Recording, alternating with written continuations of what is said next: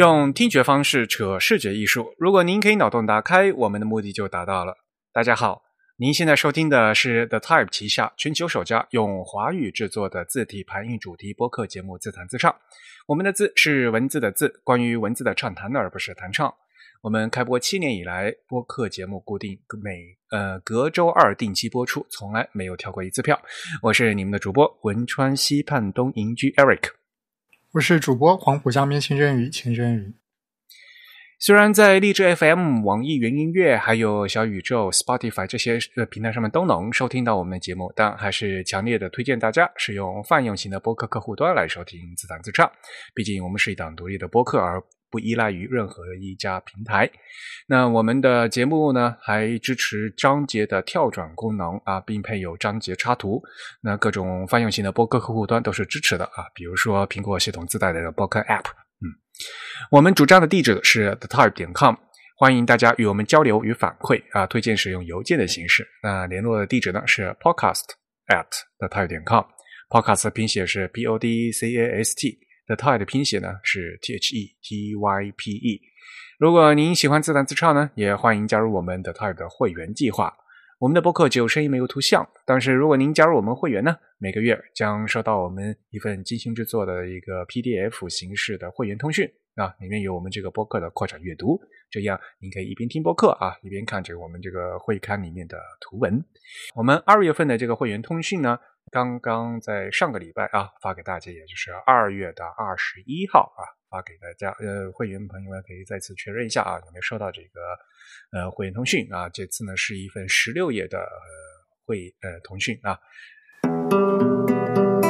大家这次听到这期节目应该是二月的最后一天啊，二月二十八号。那呃现在呢是我们的常规节目的第呃一百九十八期。嗯，那今天在我们训练演播室呢，请到的嘉宾还是按照老习惯，要让他来做一下自我介绍啊。大家好，我是谭佩然啊，我又回来了，欢迎佩然来参加我们的节目。哎，佩然一来的，大家可能又知道了，就是我们的这个经典西文字体传的这个系列。那我们这个系列呢，已经拖得很长了，嗯，从。嗯，欧洲讲到了美洲，前段时间我们说了很长一段一段哈，关于这个美国的字体设计师。那现按照时间顺序，我们今天呢要和大家介绍一位非常嗯有名的字体排印师，更多的是一个平面设计师啊。那他呢是哪人呢？啊，然后他的名字怎么念呢？这是一个老大难的问题。我们应该从何开始说起？呃佩阳，你给大家讲讲吧。我们啊要讲的是。杨希高的啊，这个是我的美国美国话的发音的读法。杨奇夏尔德应该是一个比较常见的一个译名。他的名字呀，特别特别乱啊，就是在中文媒体里面，好多人都就是乱翻啊。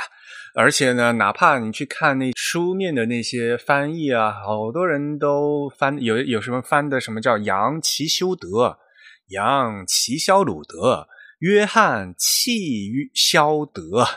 简其错德，杨其修之类之类。哎，什么叫杨其修？我们那个夜玫瑰，他不是记得还自己起个名字，把它翻译成杨清秋吗？挺有韵味的，我觉得 还还挺对的。改中国名姓杨了，真是。所以那个翻译的那个名字的杨啊，是那个提手旁的杨哈啊，就是这是他，因为他是名字是杨，不是姓杨，人家人家又不是中国人，姓杨，真是的啊。呃，所以他这名字很怪，这是哪儿名字呀？这个应该是杰克的名字。他家里其实就是可能成分比较复杂吧，因为他妈妈有俄罗斯血统，然后他爸爸呢，当时还生活在波波兰，但其实那块当时是属于普鲁士，就是他是有一个有斯拉夫血统的。德国人，而且他的确也后来也很积极的去跟东欧那边去去跟波兰那边的人去接触，他也是很热心于东欧事务的一个人。那他其实原来的名字叫约翰内斯嘛，就是什么约翰内斯嘛啊啊对对。嗯约翰内斯约翰内斯 Hill 嗯对他那个就是转写过来的原名原姓特别特别难拼，是 T Z S C H I C H H O L D，好多 H 好多 C H 就很多。不过捷克语啊、波兰语大家知道，就好多那个辅音跟连在一起，唰唰唰是那样那样。对，是。但是原来就是德国籍吧，算是是？他是德国籍，对。但德国其实本来也是一个建国很晚的一个国家，就是它是民族国家里面建国最晚的。所以他是出生在莱比锡。对，一九零二年的四月二号出生在莱比锡。那么莱比锡呢，就是一个印刷重镇呢。有这种传说，就是说。像古腾堡他们这些，就是原来啊文艺复兴时候搞印刷的人，也也跟莱比锡有很大的关联，就是一开始就是一个印刷的大地方。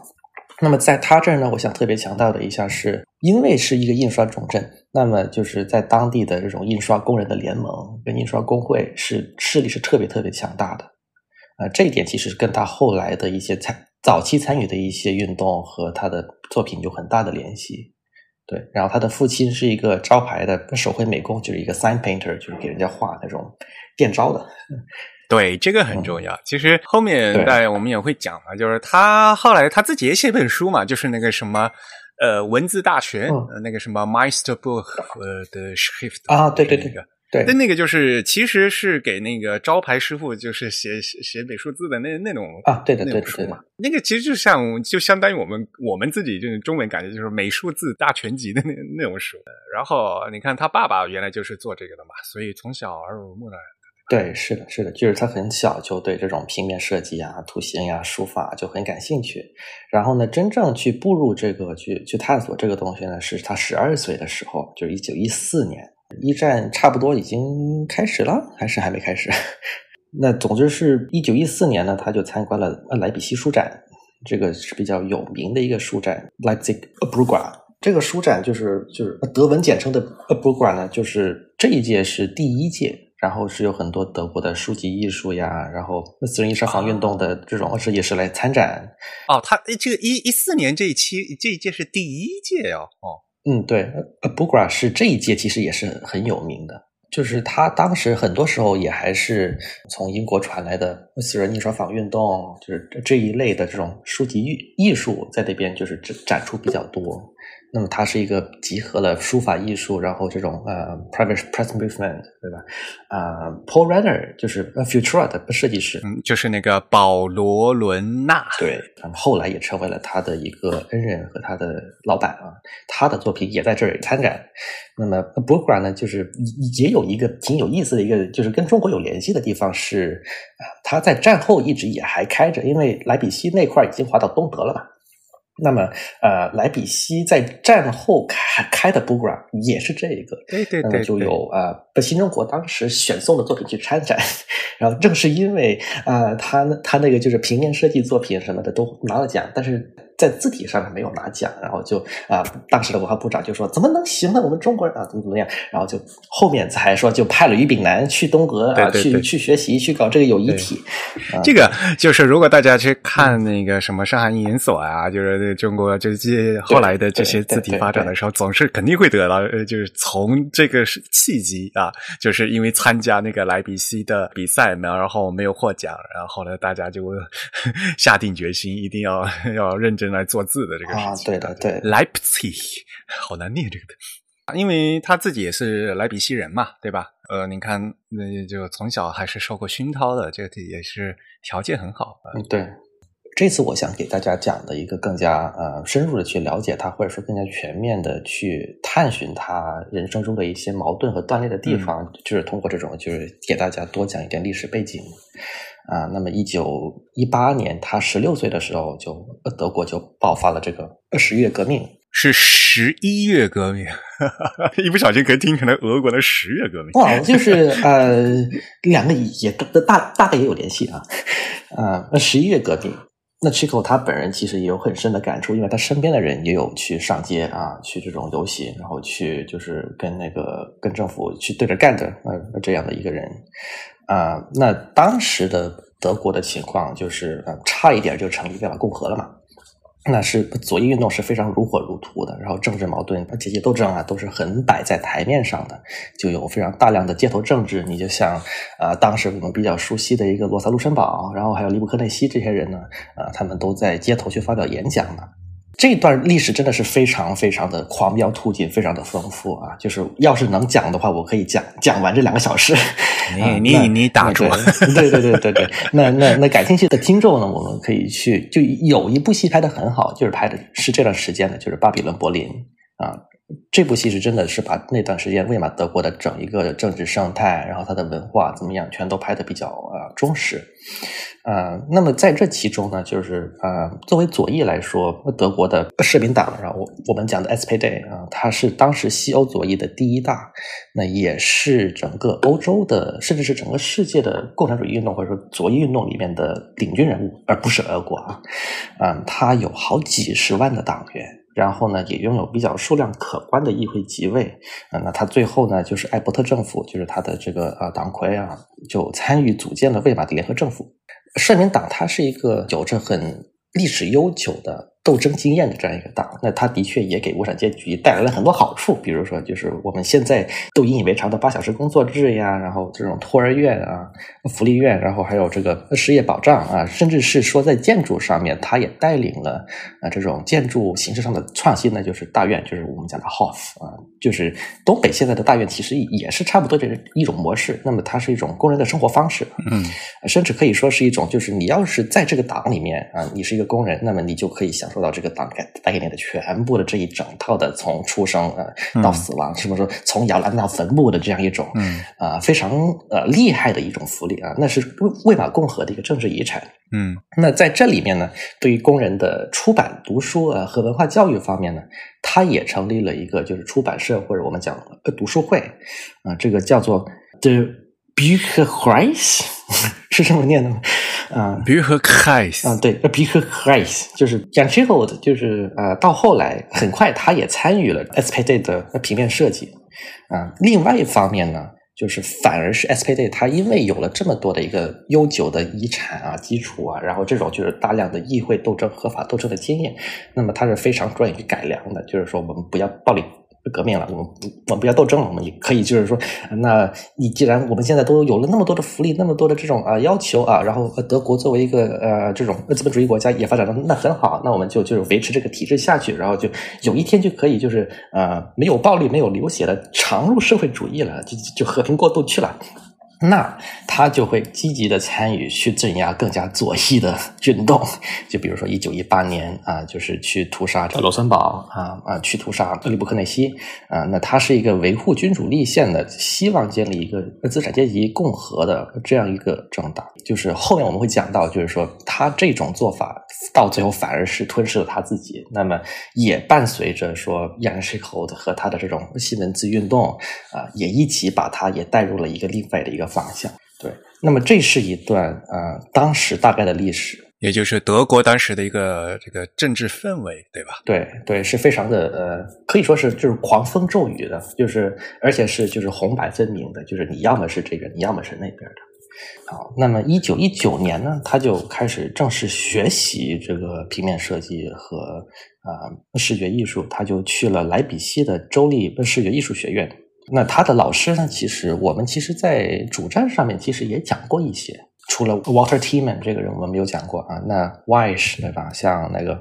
啊，Bell 啊，这个我们都讲过，在主站上面呢。对，呃，那那几篇文章都是你写的吧？对，是的。呃，如果有兴趣的话，大家也可以翻到，我们会把这个链接哈贴到我们今天的 show notes 里面去啊。其实，佩然在我们这个主站里面，其实有个小专栏，对吧？对，其实那个专栏的最后一篇我还没写出来，就是 Yashi Code 啊，是吧？对，啊，对，我就这么计划的，因为它是连续的嘛。嗯，对，就是你从一个就是古典到现代啊，怎么样，到后面又回去这个。对，是这样。如果大家到我们那个 The Type 的主站上面去，在我们那个主站的最右边啊，有一些那个特辑专栏。然后呢，这个专栏的名字叫《包豪斯以外现代主义的另一面》。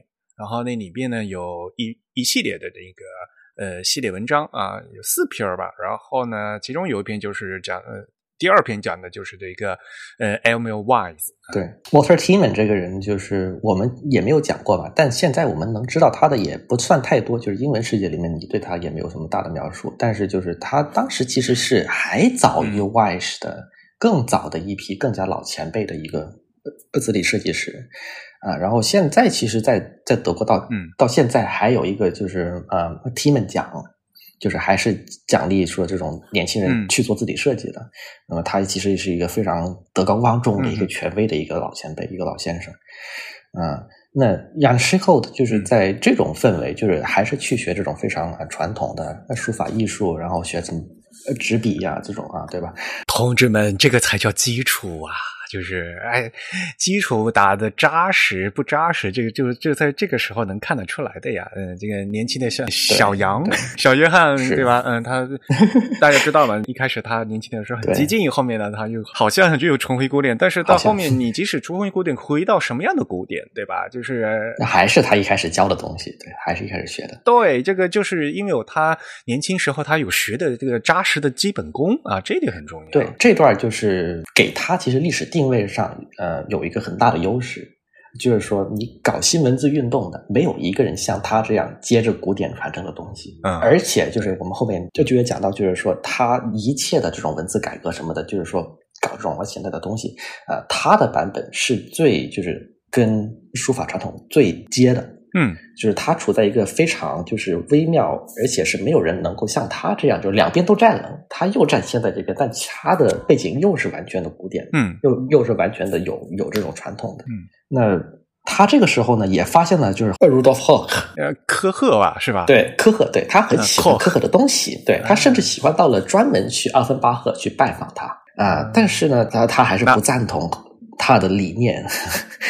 嗯，那如果听众朋友还想听到底谁是那个科赫的话，啊，其实我们一百七十九期的节目也是讲过啊，奥芬巴赫鲁道夫啊，就是鲁道夫科赫啊，嗯，他有很多很好的一些字体遗产留下来。嗯，对。那年轻的时候，他就算是这个时候，他是一个就是还是很偏古典、偏传统，在学习的时候，他也敏锐的感觉到了科赫的不对劲。嗯，就就是说，你从莱比锡来这么一个就是呃工运非常呃厉害的一个地方，充满了对啊呃工人阶级的阶级的这种这种呃同情之情，然后你去科赫那儿一看啊，怎么回事？怎么都在搞这种呃国家民族主义是吧？那他就有有这种怀疑。那到了中晚年，他所谓的呃回归古典了，他反水了，他他他逃跑了。那个时候，他仍然把科赫叫做一个什么呢？叫做国家野生动物园儿。这什么意思呀？呃 就是说，就是他的那种东西，就是像是一种就是要被国家啊保护起来的一个 wildlife preserve 啊哈，就是从那儿就是不时的回去参观一下，就是说呃感受一下丛林风情这样的意思。好吧，那他在那里应该是学的非常好，因为就是他得到了很多老师的赏识，是一个很聪明的一个人。然后呢，他经过他他在二零年，嗯就是这个时候他应该是几？二零年的话，他十八岁了，十八岁，对他经过 Timan 的介绍，就去了当地的一个比较著名的印刷公司，到车间去学艺去了。那么这个呃公司的老板是叫 Carl Ernst Perschel，啊、p e r s c h e l 这个公司其实还真的还挺厉害的，因为就是我们现在可能都熟知的一些这种二十世纪中期的字体设计师或者是书籍设计师，他们的很多就是这种作品都是从从从他这承印的，是他的公司开的印刷。e c h e l 的公司呢，其实也承印了 Weiss 的一个作品，就是沙弗的诗集。让之后在走向西文字排印，再说我们要跟跟过去去划清界限之后，他把全部的这种很古典的东西都丢掉了，但是唯独留下了这一本，就说明他还是对这个对他的老师对他的作品还是有很高的一个期望的啊。那这种对印刷工人，就是因为他真的去那儿去学艺了，没有报酬的这样去学怎么排字呀，去去学这种操作机器啊，啊，他对于印刷工人跟生产环境的紧密关注是伴随了他一生的啊。那他的作品就是他的这种写作，大部分是对着印刷工会、对着工人去写的。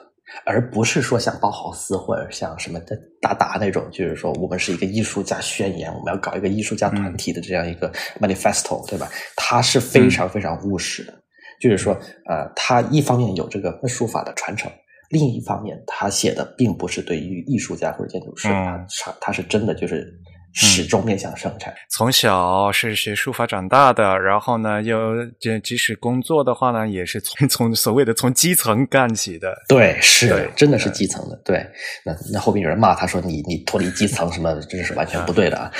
就人家真的就 是他实打实的在印刷车间里面干出来的人。对，是干出来的。对，那他写的很多东西，其实真的你也能看得到，就是说教印刷工人不要这么排，要那么排，他是非常非常务实。那么反过来，就是因为他真正在干过这事情，所以呢，他能说的很具体。你们不要这样干，要那样干，对不像那些摆着艺术家的人，艺术家人说的东西就变得很空，知道吗？但是他实际做过事情的话，所以他他能说的那些方法论的话，就觉得就很实际。对对，我觉得其实也是，就是看你说的人，他真正有多少是愿意去接触这个实际的脏活累活嘛。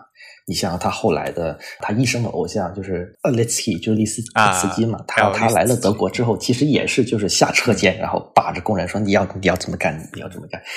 对，啊、这个其实跟他的就是职业没有太大的关系，跟他的心态有更大的关系。希斯基，嗯，辈分也比他大多了吧？大多了，对，辈分。是对他，他真的是非常迷利希斯基，就是他迷俄国先锋派啊，他他迷俄国人，但是他就特别的迷利希斯基。啊，那么接下来就是走向我们这个呃熟知的这种就是呃狂风暴雨里面的一个就是高光时刻了，就是西门子排印哎呦哎呦，这么快就到高潮了，我我还没适应。啊，这都到了。我们讲说短二十世纪嘛，全都压缩在一块儿了。因为我们说，嗯，杨奇肖尔德说他是字体设计师也好，说是书籍专职，嗯，这字嗯书籍设计师也好，对吧？教师、作家，对吧？他一分一，他有很多很多的这个呃身份。但是呢，早年的话最有名的呢，还是写的这本书叫《Die neue Typografie》，对吧？这个新字体排印，不管怎么翻译吧，有人翻译成文文字排印、字体排印无所谓，就新字体排印的 neue，对对对吧？对，但他二五年其实已经写过一个简单版了。二五年的话，他是二十三岁。他后来其实也还才回忆说，我企图改变呃呃当时德国的这种就是印刷文化，我居然还作为一个二十三岁我还成功了，就是他自己都都不太相信。好吧，那 我们就可以可以讲讲了，他是怎么怎么会突然想写这么嗯，就是怎么样迈进这个新字体排印的？或者说他怎么样缔造了这个东西，不是迈进。哎，这个东西的话，就是就像我们起文件名时候不能起新，那这个新呢又有新的更新，再新更新。对，那他一九二三年啊，这个时候他是二十一岁，他就参观了包豪斯的展展览。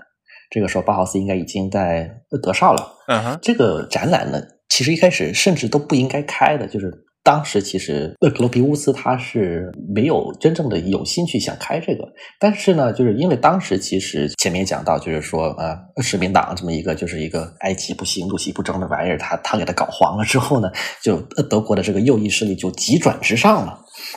那来到了呃德绍这个地区呢，就呃有更加多的这种右翼的法西斯的这种议员，就是就上来就给他施压，就说啊、你们在干什么？我们要开了你的反对，我们要除非你出一个展来证明一下你真的是有在好好干东西，而不是在干什么左翼共产主义的玩意儿啊，那就包豪斯就被迫就开了这个展。被迫。对，是的，是的，这个是一个被迫开的，就是说，哎，算了，我们给你看一下吧，没有在搞坏东西。嗯啊，对，那他就去参观了。那参观了之后，就是简直是受到了一种天旋地转的冲击啊！这脑子被被搞糊了，就是说啊，这这怎么回事？这是什么新东西？没有见过，非常的受到了震动的冲击啊！那他一九二四年他就开始改名叫叫伊万，对，就是啊，俄国啊，伊万啊，这样对啊。那姓呢，他也简化了，就是从原来的那么多的 ch 就变成了一个只有一个 ch。好吧，但是他本来名字就是杨嘛，对吧？改成伊万其实也是就其实并没有改名哈，只只是同一个名字的德语叫法和俄语叫法而已，其实是同一个名字。这个名字就是约翰，就是就是 John。如果英语的话就是 John，在法语里面是 Jean，就是那个让嘛，我们翻我们翻译成就变成翻成让了。你在西班牙语就是胡安，就是胡安。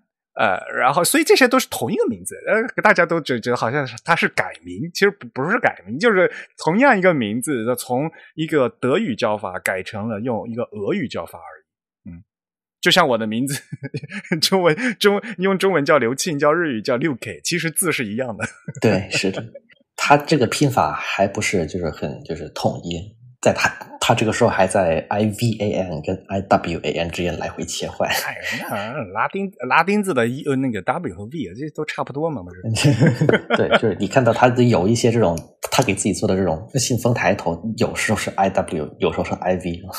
他那个时候已经开始接案子做了，他已经就是开始迈入职业生涯了。呃，他仍然就是那个时候很多的还是在做一些很古典风格的这种设计案子嘛。没有，他那时候是已经独立开始做的吗？就是已经开始就是工作了，嗯其实是已经开始就是作为一个自由职业者，我们我们讲呢，就是开始已经接单了。所以就是从那个印刷所出来对，就是说实习期满就开始正式的这种嗯干活了。开始单干了，那也蛮厉害呀！二十二十几岁就出来单干了。嗯，对。那么那个时候，其实呃，德国还没有真正说说形成一个呃设计师这样一个群体啊，那是对，你就更何不更何况说什么，就是作为一个很呃技术人员的这一种，甚甚至是一个阶层啊，那那都是后来后来的事儿了。这到了瑞士的时候那时候就就是叫美工而已了。对，那个时候就是一个简单的，就是说我有一个书，然后然后我请一个人来花几百块钱画个封面，对，它是一种很很松散的一个结构。但他那个时候就已经开始说，我要有意识的去选择我的客户，能够让我做这种就是我看到的这种高大上的这种屌的玩意儿，嗯，就他喜欢的，对他非常喜欢 啊、嗯对，那他在那个时候他就给一个其实是一个东欧的，我记得是波兰的一个出版社去做了它的 logo 跟海报，嗯，就是还是去跟他的波兰的或者说东欧的这种联系有关系嘛。他一生其实也是很关注那边的这种移民呀、然后那边的整个的这种政治状况的。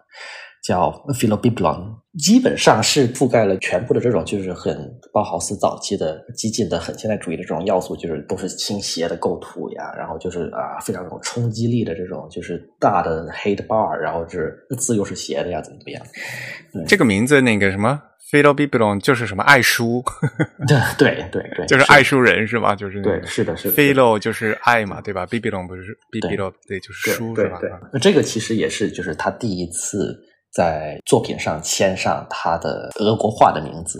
但是他这个时期呢，就是最大的其实两个客户，就除了这种就是单干的这种啊平面设计之外，他最大的两个客户其实还真的都跟 SPD 都跟社民党有关系。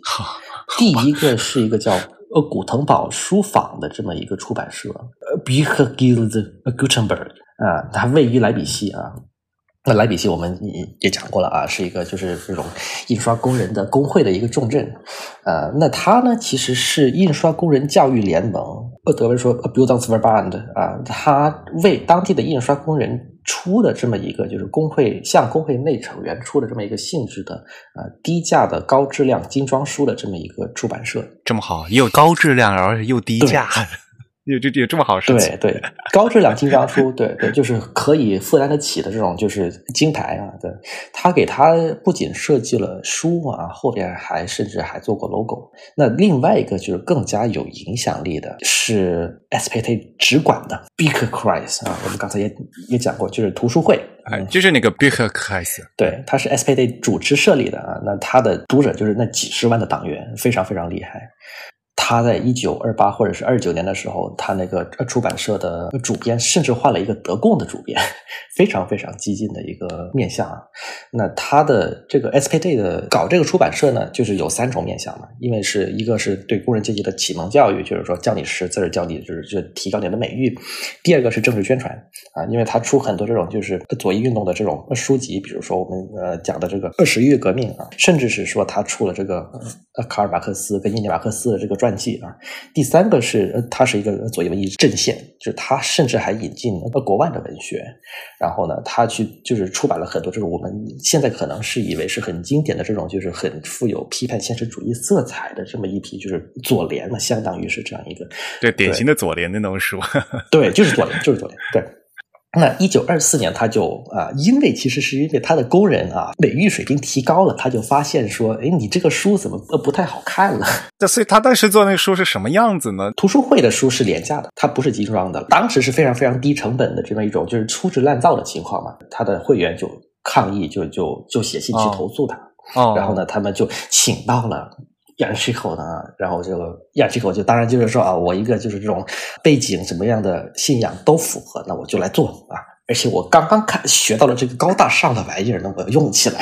哎，这点很就很符合，就是年轻设计师，我刚学来就很想用嘛，就是那种。哦，对对对，那他在这儿一直干到一九三二年，他一直干到他逃跑去瑞士。呃，他给图书会设计了大量的这种就是廉价的瓶装书，然后就是基本上就是你成本控制的很低，但是呢，它在有限的成本里，它就尽力的去发挥啊，尽力的去把这个书做好。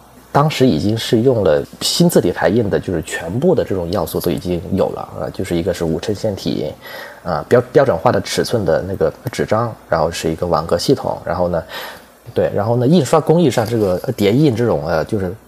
过几次印刷机的这个，它也很创新的去运用，啊，那么最后一个就是说，呃，它结合了摄影，它是肯定是非常现实主义的这种很锋利的这种这种这种呃批判性的摄影嘛，它是而且是全出血的，就是说把那个书页都占都占满了。没有这个，大家要一定要把这个时代放到当年去哈，就是当年在印书的时候能放这个摄影这个，因为当时之前只有图片呐，就是那个图版。对。你甚至可以说，印刷业界还抗拒摄影，还说我们一定要手绘的木刻的玩意儿才能更好的跟这个书呃 integrate 匹配啊。对对对对，现在就比如说一张图里面放几张照片，就对吧？嗯，普通的不能再普通的事情。当年就因为这个摄影本身是一个非常新的一个东西，然后它应该怎么用？对，是啊，然后排版对吧？然后呢，而且是要全出对，全不能留边的，对啊，一定要给它嗯，一定要给它切掉啊。就要不要摆成这个样子？对，那他这儿有两本挺代表性的书籍设计，当然他设计了非常多啊，他甚至还给这个图书会也做了 logo 啊。他设计了两本呢，有一本是一九三二年出版的啊，叫《带着照相机跟打字机走遍欧洲》这样一个摄影集。哎，这个摄影集，嗯，就是那些照片不是他拍的，是他只是他不是他拍的啊，就是他帮人排版专帧而已。嗯，对对，他的其他的书籍有很多就是仍然是为了阅读的舒适，它的内文是用衬线体排的。嗯，但是这本呢，它是用 Futura 排的内文。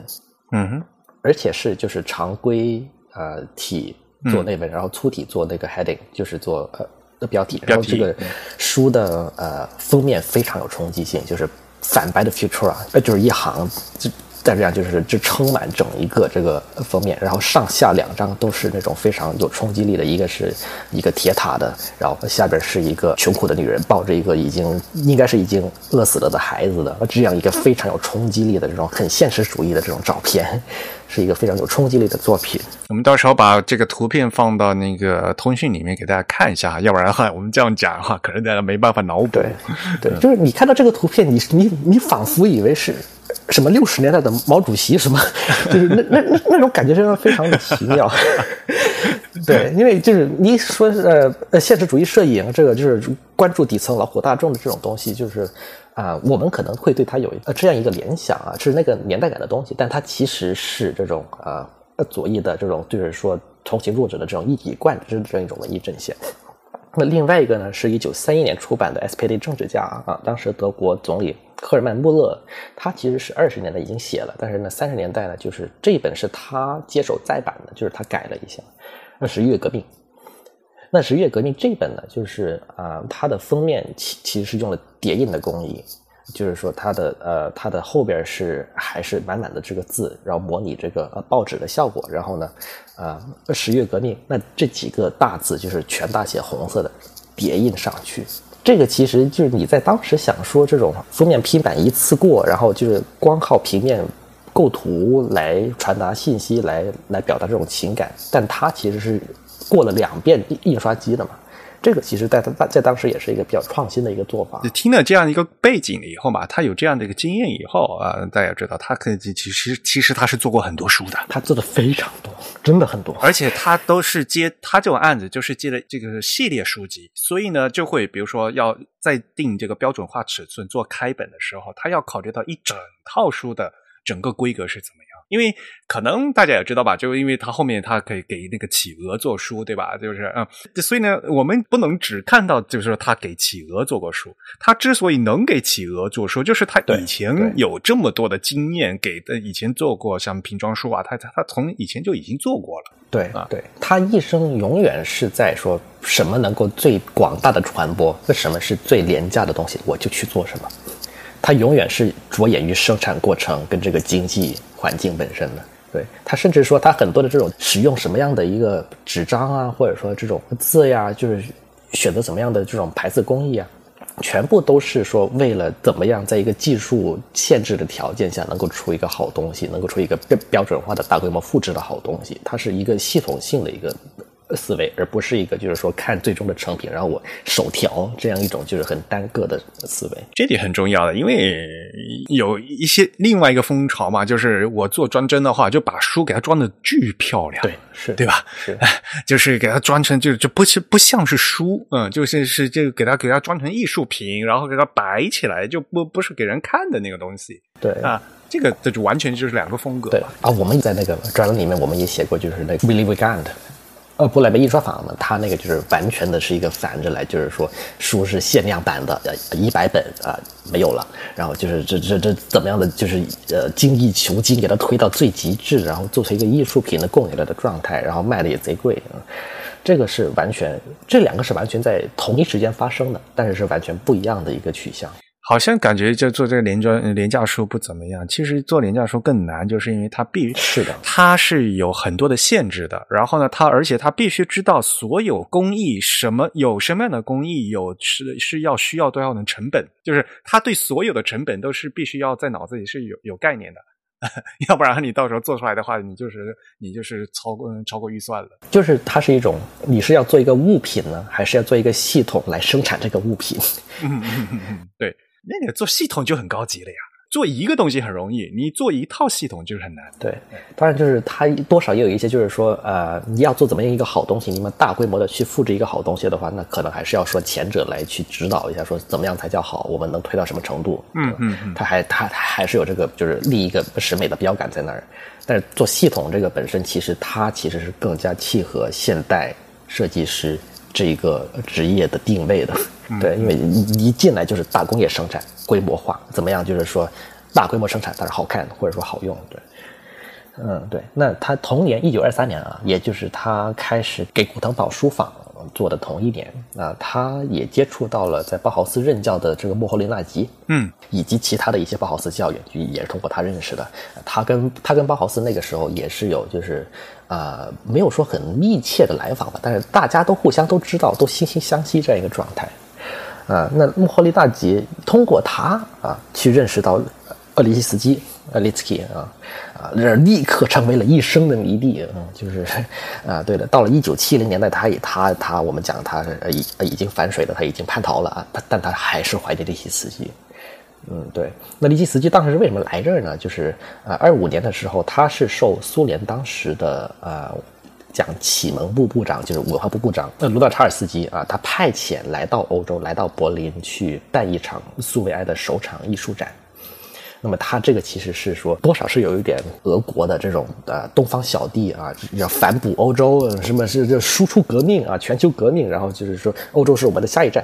对，那那就那利奇斯基是带着一多少是带着一个政治任务来这宣传苏联的。那亚什霍特他接触到利奇茨基的构成主义，我们讲构成主义嘛，对吧？嗯，但他这个时候的构成主义呢，它是一个比较宽泛的一个词。那我们在这是其实是特指的呢，是它已经是跟生产主义分裂的这样一种构成主义，就是说这种二十年代的先锋派这种就是架上画家或者说装置性。的艺术家，他们在苏联内部去搞的这么一些艺术的探索之后呢，在这个时候大概就开始分裂了，就分裂成两派嘛。一派是那个已经开始进入了日常生活的，就认为说艺术已经死了，没有艺术了。我们要做的就是说把艺术用在什么工业设计、平面设计、海报上面这种生产主义嘛。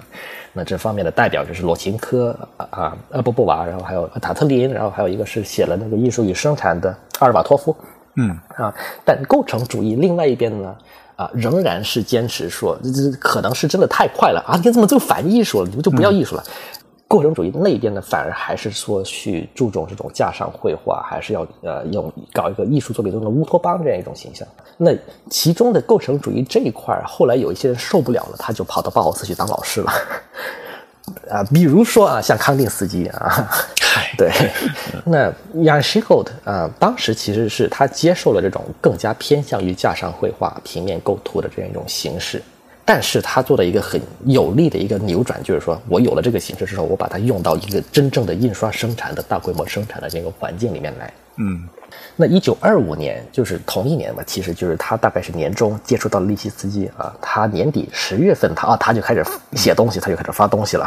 这个叫做呃基础字体排印嘛，elementary typography 对吧？elementary typography 就。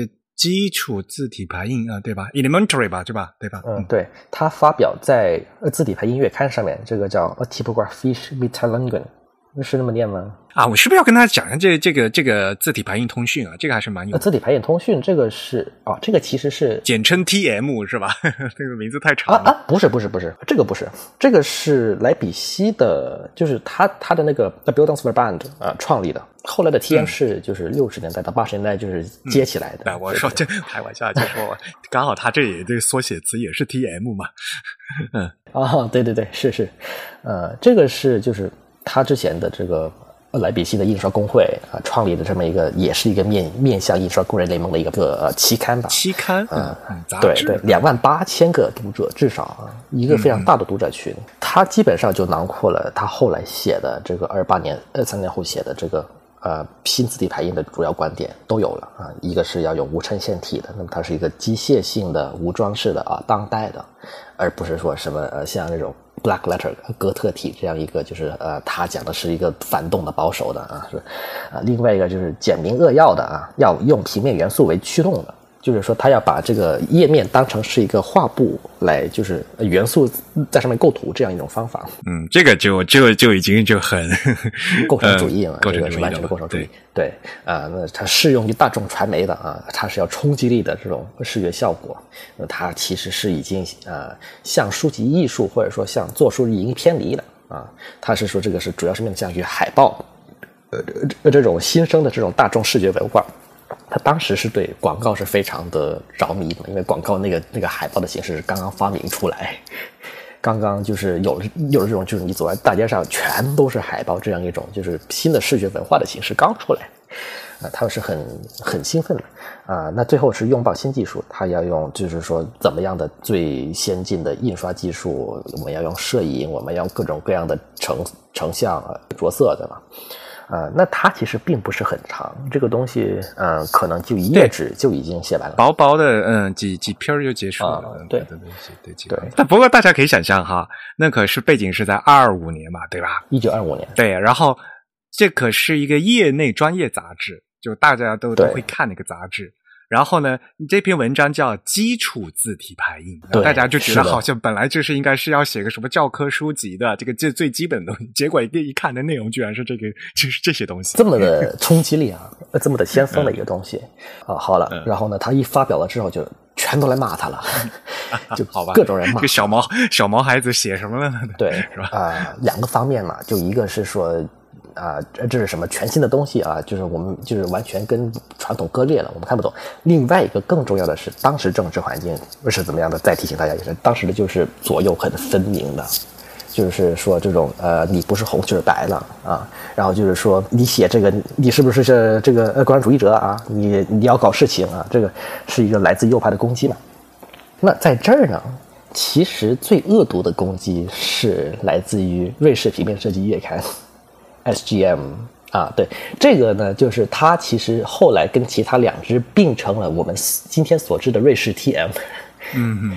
啊，这个这个很有意思，就是说他他的啊，当然亚奇口的他后来他去了瑞士之后，他也在 TM 上面发东西，但是他肯定心里是知道的，就是这个这个刊物二十年的时候曾经那么恶毒的骂过他，他是知道的，他还他还记着。呃，代表这个呃是恶毒的攻击，还是这种正常的艺术批评？这个 他写的词其实是非常的就是那种很有一种就是说。政治上的指控呢，就是说这是一个来自于莫斯科的运动啊，你你这个共产主义风格，你这个红货这种 red scare，、啊，好吧，上纲上线是吧？呃对，然后就是后来 还讲说，就是就就上升到一个人格侮辱的程度，就是说加皮口这个人啊，他除了搞这种就是愚蠢的这种鬼东西之外，otherwise is a very capable designer，就就就意思就是说啊，你的这个信仰毁了你，怎么一锅粥啊这样。对他的这些攻击，后面也都成为了呃，他就是在纳粹，就是他被捕的之后，给他反过来安上罪名的这样一个罪证。对他这里面其实是他之前在莱比锡学艺的时候，他的老师们全部都站出来都骂他，呃，都都说他这个这个啊误入了歧歧途啊。然后呢，他当然他前老板就是这个 p e r s h o 他骂的也很非常狠啊 p e r s h o 就不仅连骂他，还连读者一块儿也骂了。那因为他那原来那些老师做的都是那种古典派的东西，对，你想 p e r s h o 他他这个人就是他是开印刷公司的嘛，他是他是老板嘛，对吧？他对任何的这种社会主义倾向的东西，他都认为是没有品位的。没有啊，一看一大堆全是那种无衬线的，然后都是这种啊这种这都排出来什么鬼嘛？就是那对咱们他们就觉得对，对那他当时就骂的就是说，呃，不仅写这个人有病啊，他而且读这个人，他也是一个愚蠢的大众，好吧，呃 就是一个乌合之众啊，这样已经侮辱出来了。那么当时其实是因为这个杂志它是还是面向印刷工人为主的嘛，它其实是非常左翼的。那当时就有很多工人就出来还还击说，然后就开始呃新一轮的大骂战，对，掀起的轰然大波嘛，就是呃呃轩然大波，对。呃，那一九二六年，就是他发表之后大概半年左右吧，他就结婚了啊。他找的一个是记者结婚，叫叫 Edith Kramer。你这个说的 好像这前因后果有点奇怪。我们刚搞了一个大事儿，结婚了。所以他老婆是记记者是吧？嗯对他老婆是记者，对，嗯呃，他老婆其实就是也算是非常的，就是设计史上面写的他非常少，但就是呃，他老婆其实也一方面是很支持他去做这个，因为你想呃记者嘛，在在那个时候，另外一方面其实也是呃，他老婆也抱怨，就是说他就是一个一个信仰坚定的一个左派啊，就是差点就加入德共了。那么他的这种身份跟他呃交与联盟的联系呢，其实是让他少接了很多活儿的，呃，这个是很害他的财路的一个东西。对，但是他还是坚持要做。影响生活质量啊，这个是的是的还是要吃饭的呀，就是。啊，对，是的，是的，对。他之后呢，这个时期其实还有另外一个比较重要的一曲作品，就是他给给柏林一家叫 Phoebus Palast 这样一个小剧院给电影做海报。他都是那种小成本的引进的电影，然后就只放一两场这样。然后呢，他的做的这个呃海报其实也是就是有几个小时做，然后就就要拿去印了，就是非常紧的时间，然后非常低的成本这样。他反而是在这儿发挥了非常大的活力，然后用了很多的这样一种就是啊倾斜呀、缩放呀、透视呀、照相的拼贴呀这种很充满活力的构图。就做海报还是比较自由的，就觉觉得，是然后呢就可以用各种各样的东西，嗯，他甚至到了晚年，就是他开始否认他青年的自己了，他仍然也还觉得就是这些海报也是还是值得去鉴赏的，就是他对这期这个时期其实还是还挺自豪的。啊，那么我们呃讲完一九二七年，就一九二八年呢，也就是二十六岁、二十七岁左右吧。嗯、那他就来到了慕尼黑，呃，就是保罗·伦纳呃邀请他来慕尼黑的这个 Meisterschule，就是一个呃高级工人培训所呃这样一个学校。给什么大师学校，对对，但他其实是一个就是给给印刷工人再进修的这样一个高级学院，就那个职业学校吧，一个技校。对，现在其实也还在，就是呃就是慕尼黑美院啊来教这个呃书法跟排版。但他的课时跟收入其实都还挺少的，可能就一周也就教几个小时，然后钱也不怎么够，他还是要去接活儿的。这个学校其实是伦纳是做的校长，但是呢，同时也在教的另外一位就是 Hugh Trump 啊、是这么讲的吗？啊、他特朗普啊呃对，特朗普，特朗普，真的是同一个姓啊。对啊特朗普他其实呢，就是这个也是一个挺有名的一个字体设计师，嗯我们对后面可能还会再讲一期他。我们也啊到时候其实也可以找个机会专门来讲讲他，对，讲这个此特朗普，非彼特朗普。连名字都想好了，嗯，对，呃，在这个时候呢，他就被迫去改名叫杨，啊是为什么呢？就是因为慕尼黑在巴伐利亚州嘛，当时这个就是 SPD 他的这这这不作为啊，这种默许啊，他其实发生过两次在慕尼黑的这样一种左翼的暴乱。那么一次是成立了慕尼黑的厄苏维埃，成立了一个月，然后就被这个艾伯特政府给他给他给他开进去，然后让给他屠屠了啊。另外一次是一九二零年的卡普暴动。那么这两次呢，其实都是以呃左翼发动这种罢工啊，这种游行啊，然后右翼呢啊就反攻，然后然后呢就就反而还取得成功这样一种，到最后其实是法西斯给赢了。那么啊慕尼黑在当时其实是啊法西斯大本营，就是呃极右的大本营啊。你在那里你起一个伊万的名字，你是找死。所以又把呃原来你看他原来最早就叫约翰内斯，然后呢中途就改成了伊万，就是俄语的叫法，然后这会儿又倒回来改回用那个呃就所谓德德语的叫法，就叫羊，对吧？啊，这个又改回叫羊。对，他是呃，厄伦纳其实当时也承认过，就是他二十口去当地政府注册嘛，就是说呃给了一个编制，那他就说我不能够给当地的政府人员送上一个一万的，不可以的啊，对，好吧，那他就改名了。那他的同事也是他的，算是一个前辈吧，就特朗普。嗯，他其实也设计过几款，就是呃非常现代精神的字体。那么一个是一个方衬线体，嗯，叫 A City，那个亚 h i 的非常喜欢。嗯，City 挺好的。就是三五年出的书的时候，他也用。啊，另外一款呢，就是应该说是这个特朗普的一生中的大作，就是 Trump A Medieval，这个是真正的新的罗马体，对，最有名的吧。嗯，我们也可以讲一下，就是说这个这 Trump Medieval，这真的是就是 一波三折，然后就是始终坚持这种我们要做新东西，我要做新东西这样一种面向去做的一个新的呈现体。也挺厉害的，Trump 甚至还也给图书会也做过书籍。他对于摄影的运用还比 y a n c h i 还要熟练。他也是一个非常坚定的一个很现代的一个人啊。那一九二八年呢，呃，他做了两件事嘛。他一个是开始写并且发表这个西文字排印啊，另外一个是啊，就他你说的这个他就是你又讲回来是是纪晓尔德对吧？对，另外一个是呢，他带着他的学生的作品也去参。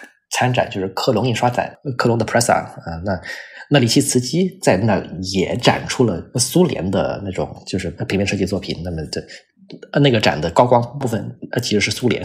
那在 Master School 呃任教期间呢，他因为就是全身心的去投入写这个这本书，那他其实其他的一些东西他都没有时间去参与了，就是他占占据了他除了教书之外的全部时间。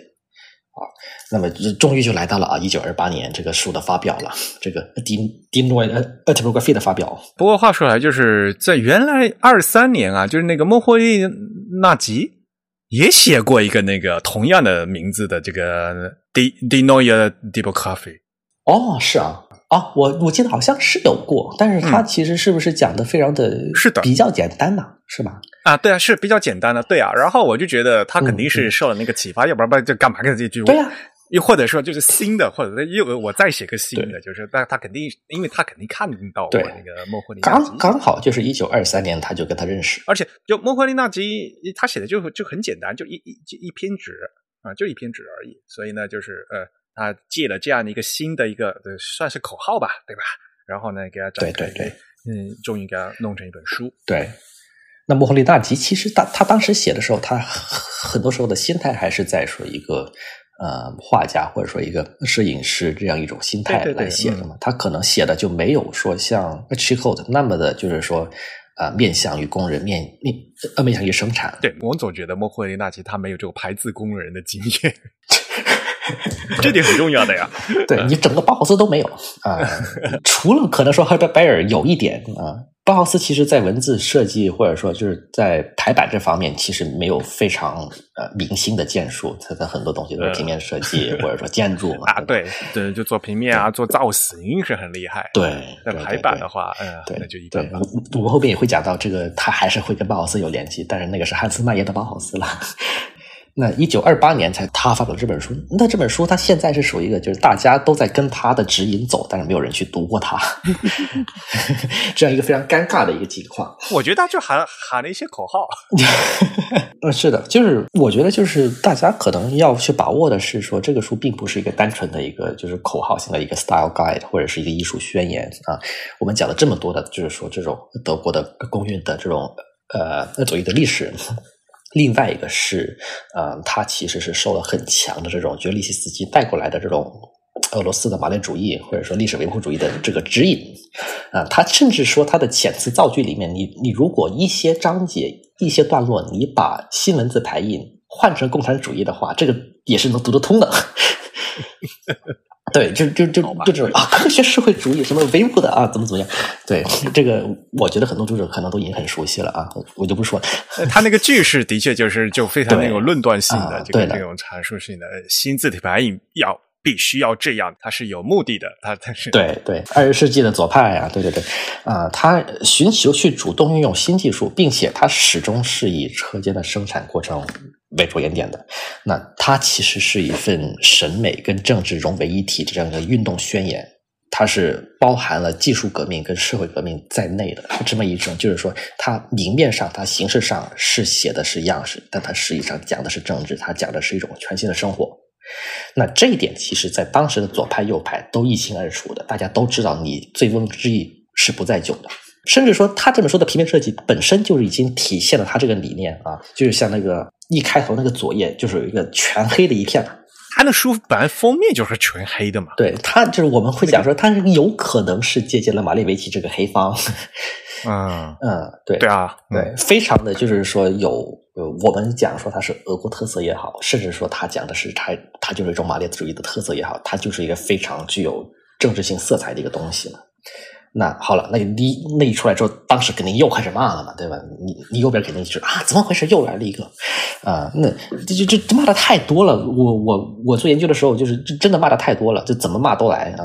那我就简单的归纳一下，大家都怎么骂的。嗨，你们你不应该给大家介绍这写了什么了？没有，就就就因为你二五年那不就已经讲完了呀？你二你二五年，它基本上就是二五年里面的那种，就是一个呃更加呃详细的一个版本。除了可能就是说再加了一些内容，但也是一些就是说像啊，先罗列了一下从文艺复兴到现在的全部的这种大的历史的呃字体潮流，然后全都说嗯都不行，都给批掉了。然后后边就说我的才是正统的，我的是这个离心的，怎么怎么样构图的啊呃呃机械生产的排印的这种东西。嗯，然后就是那个什么用无衬线体，而且呢那个什么断手不能缩进，对吧？就是这对对，然后啊，对对对，都黑，感觉就黑黑乎乎的呢。对，基本上其实是中心思想就跟二五年那个简单版《九如出一辙》的差不多。嗯，然后就是扩展了一下，扩展了一下。对，那么右边是怎么骂他的呢？呃，有几条是真的，有几条是假的啊。就是就给给大家摘录一下，就是有一条说他教条主义啊，很不灵活，向内封闭的，他是没法应对大众传媒之外的平面设计的。这个是真的，因为那他要喊口号嘛，所以，嗯，对他，他晚年其实有一部分就是在反省这个，嗯嗯。但是你如果说他作为一个政治宣言来说，你在当时这个社会环境下面，你不是这个就是那个了，就是他作为一种就是政治运动里面的形式必须的话，他交往必须是要过正的，嗯，那是。那这个你可以说它是一种历史限制嘛，但它其实同同样它是一个深度植根于当时的政治形势里面做出来的一个选择。那另外一条就是说，它的阅读呃输入度下降了啊，因为你用这种用 Venus 用 Accidents 那 Grotesque 呃这种东西去排，然后是还是密排的两端对齐的，这个的确是对对呃对阅读的舒适度是有下降，这个是真的。那他后来也反省，就是始作俑者就是从就是他开始的，对，开始啊，对 啊排都对黑体，就就我们用的，比如说中文用黑体排嘛，然后他们用的无衬线体排嘛，然后排的密密麻麻。对你还是用了一是一个呃很粗劣的一个黑体排。还不是一个很纯熟的黑体，是一个很青涩的黑体来排这个东西。当然，它有那个它的历史局限了。对对对。另外一条就是说，它最新于说这种数理的精确了，它是很抹杀个性的，没有没有个人表达了。那这个就看你怎么说了嘛。就是说你，你如果是从一个书法插画家、艺术家这种很个人表达性的，以售卖你的个人的风格为卖点的这种艺术家来出发的话，那他的确是的嘛，你已经全给他赶掉了，对吧？但是嗯。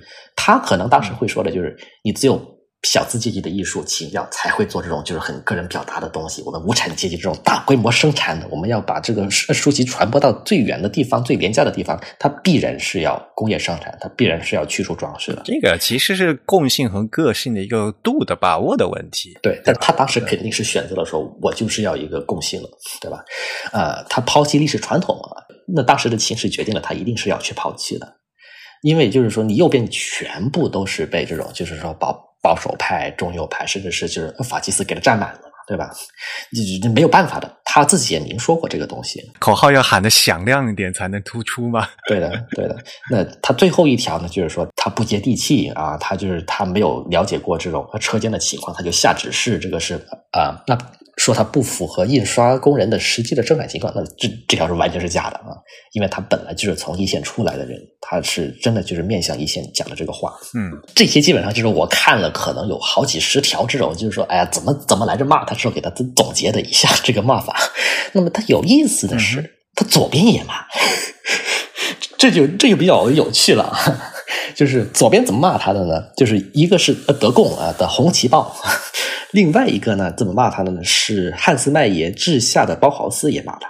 汉斯麦耶就包豪斯的第二任校长，就是从一九二八年到一九三零年，一个一个坚定的一个俄国人主义者啊，一个坚定的唯物主义者。然后他后来啊赶走了之后，他还还去苏联了嘛。当然，我们呃为了这一层，我们就就很少去提及他，因为就是啊你你知道是个红货吧这，啊那他治下的鲍豪斯也这么批评他，怎么批评呢？就是说他不够激进。哎呦，左派还嫌他不够激进啊，真是的。对啊，这个太难做人了，对，右边骂他太激进了，左呃呃怎么办他你你太右了。两边不是人。啊，对，就说他是一个假的左翼，一个一个呃纸糊的左翼啊。那为什么呢？是因为他没有触及到个人化生产跟个集体化生产之间的物质基础，就是说他只顾着技术进步跟机器生产的表面形式。他的意思就是说，你不能够。光注重于说这个文字的样式是无衬线还是衬线的，你不能光注重于说这个版面是有没有装饰、没有装饰的。你真正要去做的是，你你要改变车间工人生产的这种物质的基础这种情况，你要把它转变成一个社会的总体性。你就不是说啊、呃你改变了这个衬线到无衬线，嗯你你改变了这个版面的装饰啊，那么一切就就神奇的变好了，就一切就我们就常入社会主义了。不是的，就是说你要改变的是后面生产出这些形式的物质基础跟他的人的关系。才能够说说去改变这真正的新的社会本身。这个其实这个是要正确求。要求比较高啦，对吧？这个呃，你要从这个底层开始改变，这个要求好高啊！呃啊，非常高，啊，非常高。那，就是说，你不能够光顾着说，呃，桌子上摆的东西，你要把桌子都给掀翻了。这个、啊对呃你想通过这个 typography 来实现，好像有点臣妾做不到的感觉。啊，对，他其实这个是一语中的的，因为他晚年反思的时候，就是在反思这一点，呃就是说我当时当年是只顾着改变了机器生产的形式，我没有去改变这个工人的现状，怎么怎么样啊？他晚年是反思过的，这个是一语中的。那那我们下集再说了哈，这个这个因为太长了，我们还分了上下两集。啊，对啊，我们到现在才讲。我们今天就就先把他年轻时候的这个 新字体翻译先讲清楚就不错了，我觉得。对，是的，是的，他现在就是一个左右不是人的状态了，就就非常的幽默，不过他这一炮打的还是比较响的。非常响。他到现在就是大家一说这个齐肖尔德，然后大家首先因为讲哦，他他有这一本书，这个可能这本书是他年轻二十几岁时候写的，是大家不要老觉得就就被这本书摁住以后，大家就但因为我们知道我们下下期会讲他后期有转变嘛，对吧？年轻时候这炮打的太响了，以后就给给人大家就一般人大概就觉得好像啊齐肖尔德吧，就就一一说齐肖尔德就是新字体排印，然后呢后面就做了一些什么企鹅的书啊，就就大一一般人家就就这样一个概概念而已。对，但其实就是他后面那段其实更加 fascinating，而且我觉得 他他后面的人真的是非常复杂，而且非常的就是充满了断裂跟矛盾啊。跟他前面的这个，他前面反而是非常的就是好理解，非常的直接。对对对对，就是很直率的嘛。年轻人就是对想说了就说了，对。呃，说了就做了，呃，也就这样，就没，呃，反而就没有那么多人成熟了以后就会想的多了了。对他，他后面真是充满了各种各样的表面之下的各种各种反转，跟他的这种就是呃审时度势、勾心斗角，然后到后边还跟。跟别人去骂战，这个哎呀，非常有意思。人家人生比较丰富嘛，啊，又坐坐过牢了，又对吧？这个这个，这总是总是会有会有改变嘛。所以 想想过来讲，还是年轻真好，就是 想做什么做什么，然后说的又很直率。对，现在去读这一段就是非常容易，其实。呃，对的，呃，就后边非常难读，我觉得要多揣摩，对不对？后半面就前前半生就感觉就是就就很容易懂。二八年左右呢，就是我们讲说，哦，那魏玛共和其实二八二七年到三零年是一个就是它的黄金时期那他二八年其实写的这个，应该也是说他能够出版这么大一个书，而且他能够出版这么的富有政治宣言色彩的这样一个书，其实是归一部分是归功于说魏玛共和当时这段时间的短暂的辉煌时期。到了二九年啊，就开始进入这个衰退期了，就你就发现就是。就魏玛共和其实是一个极端压缩的这样一个短暂的一个政体啊，就是它的它的高非常高，然后低非常的低，然后这个一年甚至是以月来计算的呃。那一九二九年开始左右呢，他就开始做做字，就七七二的开始做字了。对，那为什么做字呢？其实单纯的出于搞搞钱的原因，并没有任何的就是 艺术性的或者说这种啊政治的追求。那为什么呢？是因为。呃，魏玛当当时其实是呃德国，他打完仗了之后，战后重建要很多钱嘛，然后还有一个赔款，你知道这个签了凡尔赛合约嘛？啊，那重度的去依赖美国的美国的贷款，就也就是我们可能有一些人会知道的这个道斯计划啊。那但但是呢，他跟美国深度绑定了之后，那一九二九年发生了华尔街的股灾。那那这个股灾就把这个整个震荡也传递到了德国，呃，其实也变相的促进了它的衰落的开端。那么到后来这这个什么呃恶性通胀啊，这个事件啊，大家可能也都知道，在这个时期，不仅它的收入减少了，因为就是很多地方都倒倒闭了嘛。嗯，他自己本来就是说，呃，一开始是一个就是偷偷摸摸的这样一个左翼，然后你发表了这个大书之后，就已经钉死在啊一个下不了一个垂死的，是一个就是呃坚定的左人了，对吧？那但他也更加少的去接到这些单子了啊，那他就被迫的去做字，就是因为你做字其实一张。一张字稿卖卖的还真的挺贵的，可能至少是五五百马克起。就在当时未通胀之前的呃的魏玛德国，其实是比较厉害的一笔款项了。就很多年轻人都不知道，当时德国的钱叫马克，德国马克。对对啊，他做了三款字，然后另外有一个就是呃书法改革的一个小东西。那么我们先讲这个改革的小小东西，叫 Neue Schrift 新书体。就新字体啊，对嗯，它其实是一个单线体，而且是一个 Unicase，就是大小写是统一的啊。这个啊，一半是新字体了，然后另外一半其实是他自己的一个对于拉丁字母改革的一个提案，那么非常熟悉的一个，就是你们这种二三十年代的呃欧洲左翼设计师啊，都想要来改一遍这个新字体啊，这个是一个文字改革嘛。对，所以就是他们不仅是做设计，他是把那个字本身给改掉了，就是。对，您当然啊，这个我们都都见得多了啊，非非常的是政治文化上面的一个这样一种，就是也也算是一半搞自己一半搞运动的这一种体验。对对，我我就非常头疼这种人，就是哎呀，你做设计是做设计，你不要这 不要不要把这手伸到这什么文字文字学领域啊，这个越搞越乱。然后呢，历史上各种嗯这种案例都说明这是无法成功的，就你们不要 这个不要跨跨行搞这个东西。哎呀，这不是你们几个设计师能。能说的算的，老百姓不不说 不同意的。那么这这其实是比照呢，他出这个不是很奇怪，为什么呢？就是你比照他非常仰慕的这种俄国革命，对吧？你像当时呃，罗拉查尔斯基他在苏联担任这个文化部部长的时候，他自己也推过俄语新文化运动，就是说把俄语拉丁化啊。好吧，当然了，呃，没等他推出来，这个他就下台了。德国这个政政治的这种错综复杂的形式啊，呃，就是当时的确是有这么一种思潮在的，就是说我们要打破旧东西，我们全给人扔掉，对吧？那他这这扔掉旧文字也是其中的一环。但他这个其实就是跟跟拜尔就是在在包豪斯做的这个 alphabet 也是高度相似的，但是他没有提交给任何的铸字厂。呃，那为什么呢？就是我们现在猜，是因为它这个造型真的跟跟 Futura 太像了。那他可能是不想跟自己的恩人兼老板 Renner 竞争。嗯，对，因为呃，是伦纳他一手提拔了他去教书嘛。然后也是他的老板，当时还在啊。然后他后来甚至甚至伦纳也帮了他一把，把他从狱里拉出来。他就是还是很尊敬这个人的，他就不想跟他竞争。那数字复刻的话，呃，他的字体都是比较小的复刻了。这个就有一个 The Foundry Types 出品的这个 Archetype Archicode。跟另外一个叫什么 Type Tones 这样一个非常小的一个厂子出版的叫 Shikolina 这样个鬼名字，啊，哎，我也不知道是怎么想的，就是呃复刻的这个呃 Neue Schrift 是吗？对，嗯，那下面呢就是他做的三款字，这三款字都是已经交给厂子去铸造跟发售的，嗯，他其实还赚了挺多钱的，啊，第一款是叫 Transito，嗯。这个是一个类似于 Futura Black 这样一个镂空字体，那它是一九二九年卖出的字稿，一九三一年由阿姆斯特丹啊这个 Attachroad 出品。这个铸字厂其实是在荷兰的一个厂子，它其实是跟我们上期讲范克林腾的那个 a n s k a d e 是在荷兰平分秋色的，就是两家共同垄断了荷兰的这个产业。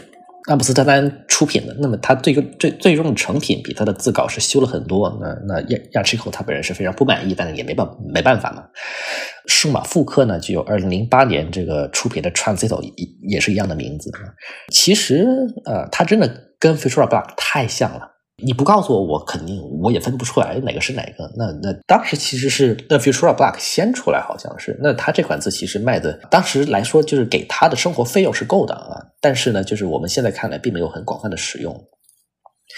另外一款叫 Saskia，这个是德国当时的一个小厂叫那个 shater and Giseki 出品的。它是一个很有意思的是一个无衬线的斜体，还是一个镂空的。那它有十点，Sakia 感觉还蛮好看的，好看的。这个名字是伦勃朗的妻子的名字。那他的那个首发的样章上面也也印着呃女人的名的呃照片。呃，数码复刻的话呢，就是啊，二零一六年的时候，Ralph Angers 就是我们上一期讲到的这个，他复刻了 Lutetia 的这个人，他复刻了一个 Saskia Pro，对，音乐，他也做了一个复刻。第三款是他卖的最好的这一款呢，也是一个呃小厂发售的。这个小厂后来应该是被，要么是被国营化了，就是要么是被收购了，叫做 ShiftGus。啊，他出品的这个是叫宙斯 Juice。它也是一个挺有意思的字体，是一个胖体加书法规律的无衬线体的融合。胖体加，我不知道你这样讲大家能不能想象？我们看了到时候还是加图吧。对他卖的是最好的，其实，呃，但是就是没有人去公开发售的去呃做过电脑字体。那这三款字体呢，其实都都是标题用字嘛，他那他那时候是没有做内文用字的。这些其实当时都是一个就是纯粹为了卖钱的这种作品了。嗯，他就做厌了，因为他当时这个，你看这个理想嘛，就是一个坚定的左派呢，他非常看不起广告和这种就是推陈出新啊、刺激消费啊这样一种视觉轰炸的这样一种情况啊。资本主义、消费主义，我是不能做的啊。对，就是说啊，做新字体呢是在延续这个荒诞跟虚无嘛。那他一九三一年就是啊他他是三一年他 Transito 卖出去了嘛。他当时非常的不开心，因为被改了很多的字稿。那他在给 Albert，就是给包豪斯的这个约瑟夫阿尔波尔斯啊的信里，他也也写到这个这个其实这一段还挺出名的，就是后来有人去引用它，就是 The production of new types is only a necessity with capitalism，就是呃说就是生产这种新字体呢，只是在资本主义体制下的一种必须啊。当它的广告。被社会主义的科学的呃沟通所取代了之后，这个不断的要设计新字体的这种这种这种鬼话就会变得没有意义了。就就他非常讨厌这个东西。他的意思就是说，就并不要再做字了，是吧？对对对对对对，就是说你要你要做字也可以，但你必须是要解决了一个实际的需求去做字的。而不能是说，就是为了新而新，为了去说更加新奇的广告而去做这种新的字，那他是很讨厌这种东西的。对，那其实也可以解释说他为什么就是说这么成就这么高，但是他除了 Sabon 呢，我们会讲了就没有什么其他的字出来，因为他其实并不是很喜欢，甚至说有点看不起做字体设计这这个行业。在那个时候，那他一九三零年的时候，他还出了一套就是完全基于网格的大小写美术字，他没有铸造成字体，但是呢，他公开也发表了这个绘制的方法。呃，对，这个是为了能够让没有训练的人也能快快速的去拼贴出好看的东西。这个，呃，其实大家如果是去看这个 Christopher Burke 他写的这本传记的话，那个封面就是用的这个字体。对，有图哈。那他数码复刻的话，有那个 Ralph Herman，嗯，出的这款叫做 Ivan Rashnev 这样一个呃很难念的名字，但是也有复刻。伊万雷雷西涅夫，哎呦，这这这典型的俄国人的名字了，就变成 对，呃，那这些其实就是呃他卖给其他商业注资厂的东西。那么更有意思的是，他还真的。跟一个照牌机厂商合作去做过字，那这个其实是有点像那种像 Adrian Frutiger 或者是像那个 Zaf 他们就是长期的深度的去跟一个厂子去合作。这个照牌机的公司叫做 Urtype，嗯，Urtype，嗯，挺有名的。有名是因为呃，怎么有名法？我我也不是很清楚。德国的这个照牌机嘛，但他其实没有卖卖出过任何一个机器。他就倒闭了啊？是吗？对，它是我们讲的是第一代，就是最原初的照牌技术。呃，我们后后来讲说这个 Alinotron 讲 Diatype，那就是第二代、第三代了。它是最不成熟的，也在这个呃这个 w o r d Type 那个机械式的嘛。然后它那个它那个胶片是不是那个圆形的那种？对，是的。亚西后的他曾经一度以为这个是一个大客户，因为就是说你攀上了这个大厂子嘛，对吧？他很重视这个裁员，但是没有想到的是，就是他他搬到瑞士之后，他他他生活很拮据吧，他仍然还是很期待说，我能不能接着跟这个 Urtype 合作，然后我就有一个呃很稳定的一个裁员了嘛。但是这没有想到倒闭了。嗯，那 Urtype 公司其实是德国的重工机械公司 MAN 出资的。就是当时是想抢占这个市场，然后跟跟传统的这种就是铸字厂抢生意的，但是后来就是因为这个机器研发真的太困难了，然后也看不到盈利前景，到最后就是打了很多的钱进去就投水漂了。啊，那那 Urtype 在没有卖出任何的机器和字体的情况下就倒闭了。实际上就是他给 Urtype 要做一款无衬线体嘛，它实际上就是 Gilsans，跟 Gilsans 一模一样。嗯，可能说就是比例上有一些的稍微的不一样，就除了小写 G 一开始是没有耳朵的啊，他后来，但他后来他加回去了，就跟他更像了。但是他选择 Gill Sans 呢，也并非偶然，就因为 Gill Sans 本来其实也是说，呃 g a r y Gill 这个他选择了一个类似于 Garamond 这样一种呃架构，然后把它的衬线都给去掉，然后把它的那个反差给它降低，这样一个结果。那么，他这种就是说从书法沿袭过来的无衬线体，其实是杨七口一直也很喜欢的。他是基于说他的印刷跟书法跟这种呃规律的尊重而选择了这个模型。那么他到最后就是你无论给谁做出来，就是你你如果给谁给谁推，它都是一样的结果。你就像那个 Romulus Sans，就是让范克利彭做的，他也是一样的。在这儿，其实你就能体现得出他。他就是说，他积极的去拥抱这种新技术，他要做招牌的技术，但是他的设计仍然是很人文的，他仍然是很尊重这种历史跟传统的。那这就是他的 Urtype Grotesque。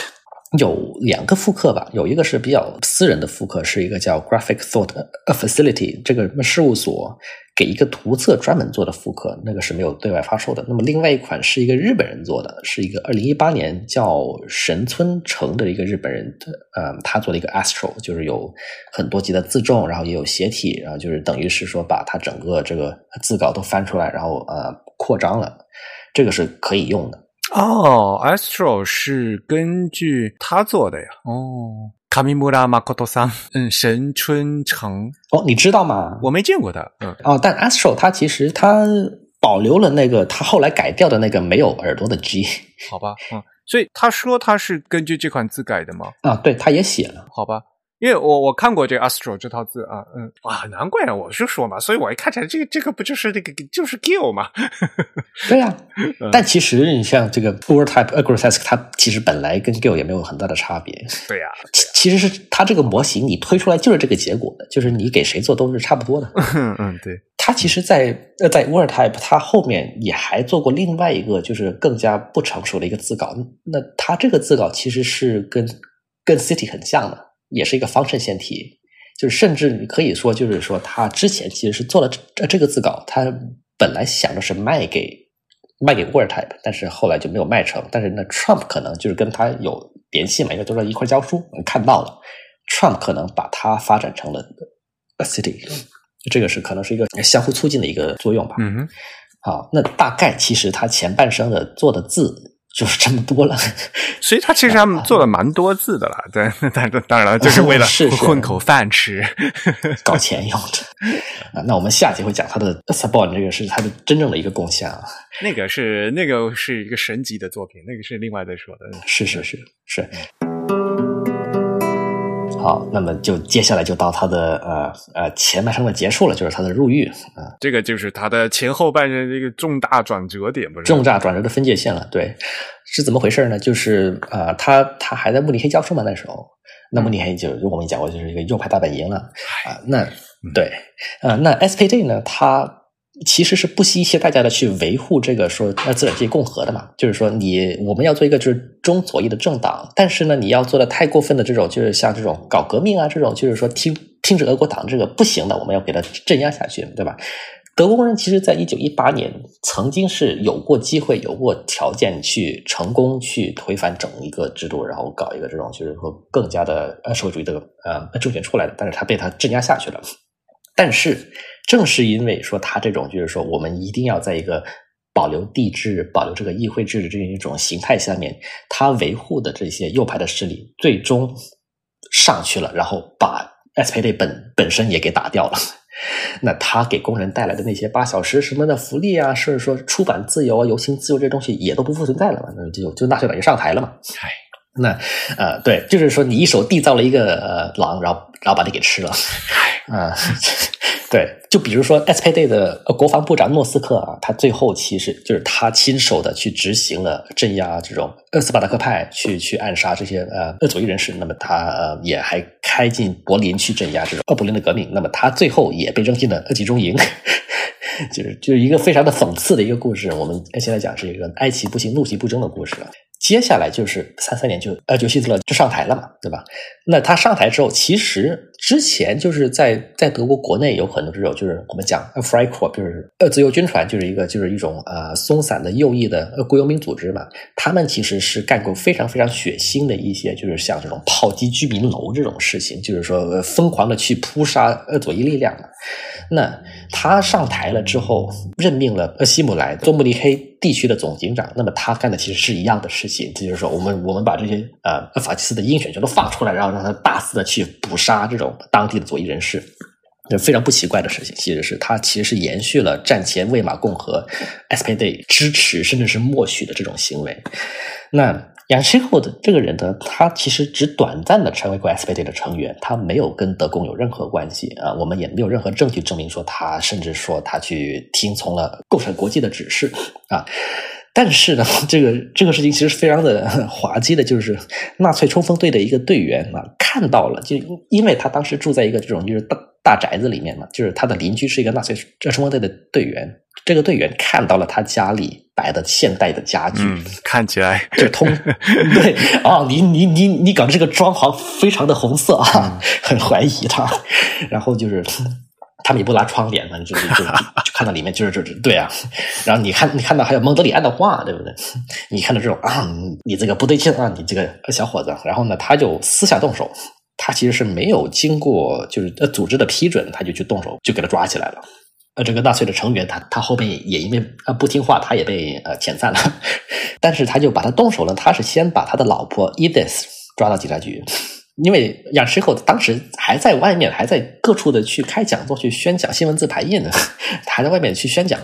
那先把他老婆抓了，然后呢，在警察局里面有一位好心的警察就告诉他老婆说：“呃，来抓这种人是是纳粹，你要不然呢，他们就是他们是冲着你老公来的，你要不然呢，你就把你老公供出来，那么他就会落到我们手里，而不是落到纳粹手里。你老公要是落到了警察系统二手里面的话呢，他多少能够得到一个比较就是安全一点的待遇。你要是落到纳粹手里，那那那就没了。他老婆就想了一下，就说啊，那还是行吧，那我就给他供出来吧。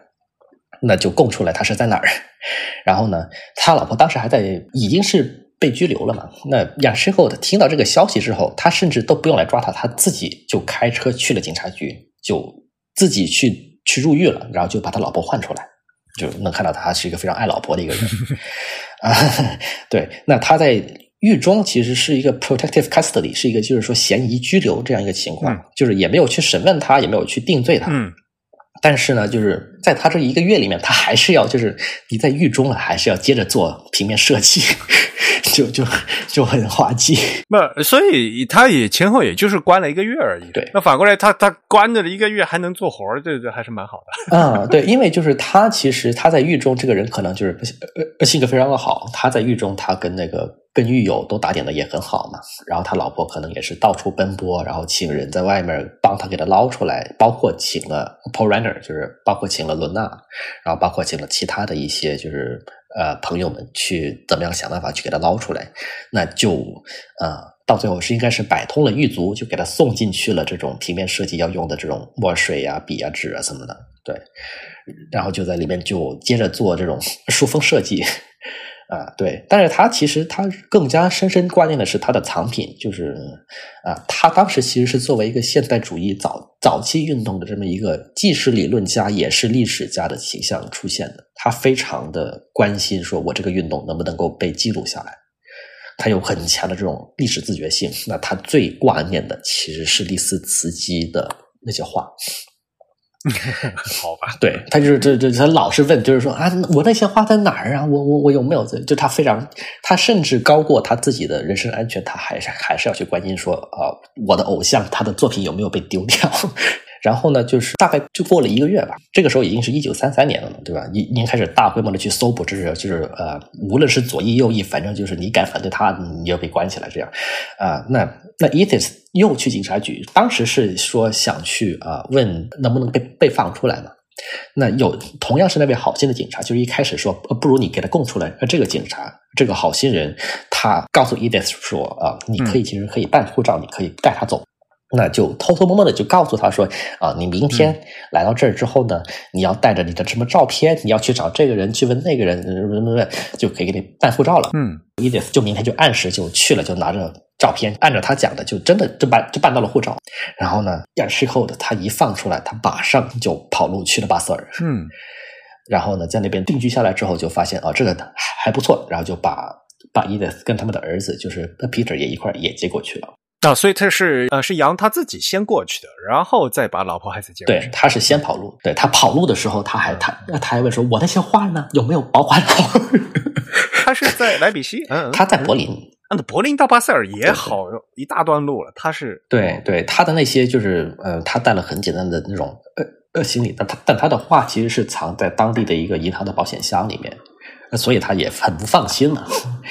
嗯，对，当然了，去瑞士是比较一个好的选择嘛，对吧？呃，一个比如所谓的这中立国，但是呃，那边的话，就是他为什么去巴塞尔呢？就是那边有人接吗？还是因为怎么样？啊，对的，是有人接的。他在慕尼黑的时候。他住的那个公寓嘛，他其实那个公寓旁边也有一些这种他的邻居，也也有一些是这种呃现代主义者，也是搞文艺工作的。Franz Roll 这个就给他介绍了，在瑞士那边有一个呃这个呃博物馆，就是我们后来我们后面会讲到的，就是这个这个 Kunstwerk Museum，就是这个工艺美术博物馆，需要一个人来给他做展览图册。好吧，有个活儿，又是书嘛，对吧？那就是通过他的这层关系，就确认了说，哦，在巴塞尔那边的呃工艺美术博物馆有有这一个空缺，然后把他给介绍给去。那他就是通过这层关系，就是确定了说，哦，瑞士那边有活干，而且我能够逃出德国，那我就那我就去巴塞尔。对，是这样的。对的，要不然的话，呃，从柏林到巴塞尔也有点远，对吧？而然后呢，他又是那样一个身份，那再会被被被通缉。是的，是的，就是他当时走的是非常匆忙，但这这这仍然还是就是非常惦记他的画，很惦记他的藏品。然后他后来就再也没有回过德国嘛，对吧？啊，对，他在瑞士定居了之后，就一直在那边活动。除了一九四七到四九年，他短暂的去了英国，就给。给企鹅做书，完了之后也还是回瑞士。那他一生也都再没有回过德国。那也是做项目嘛？对呀，嗯，就从此就没有再回到祖国了。对呀，唉，就是我觉得是非常传奇的一个人物，而且是我觉得这这真的是短二十世纪，真的这他这个人生太压缩了，太多东西可以讲了。对我我们现在讲的，甚至还是我已经压缩过的版本。呃，人在乱世嘛，对吧？就没有办法，对，你想二十年代吧，就咱们中国在干嘛嘛？中国二十年代不是也在民国也是在打打闹闹的，各种军阀就是个乱七八糟的东西。但其实你能看到的，就是他这个人，就是他写当时这些东西，你现在看来可能是非常教条主义、非常巅峰的一个状态，就是很疯癫的一个状态啊。但是他他你放到当时来看的话，完全是就是跟着他的当时的形势走的，他是完全的是说服务于当当前的这种环境跟形势的，对。嗯，对，但一样的啦，就是像呃，民国咱们这边的这些呃美术工作者，哪怕鲁迅他们，就是也也也对吧？也看了很多这俄国的那些东西嘛，对吧？对对，嗯，这个这个可以到时候可以连起来，嗯，关一起来可以想的，这个都是挺有意思的。你像那个说是呃，那西欧暗下去了，东方亮起来了嘛，对吧？呃，所以说我为什么就是一定要讲这个 SPD？呃，讲社民党这个就是 yes，就是就是难辞其咎啊！为什么亮暗下去了？就是你干的，好吧？嗯，所以呢，大家也可能也听出来了哈。我们呃，这么今天这是上期啊，我们还有下一期啊。我们刚刚讲到杨七小尔的入狱，然后呢逃到呃瑞士。那预知后事如何，且听下回分解。咱们再说书是吧？对，下期其实还更精彩，我觉得，因为这下期有这个瑞士当时的形态，然后有这种 Max Bill 对吧？有有他的这种就是呃呃国际风格派。有 e m e r u d e r 跟 Universe，然后还有英国当时的这个情况，对对。然后到后面，因为呃，可能就是和大家如果有学过平面设计的人，就刚相对来讲，就好像会有一些熟悉的名字出来了，对吧？嗯，对我们现在逐渐的从历史讲到近现代的东西了，对。当然了，嗯，我们肯定还要重点讲他设计的字体 s a b o n 对吧？对，是的，很厉害的字体，是。好，那我们就把这些好东西留在下期。啊，振宇有什么问题吗？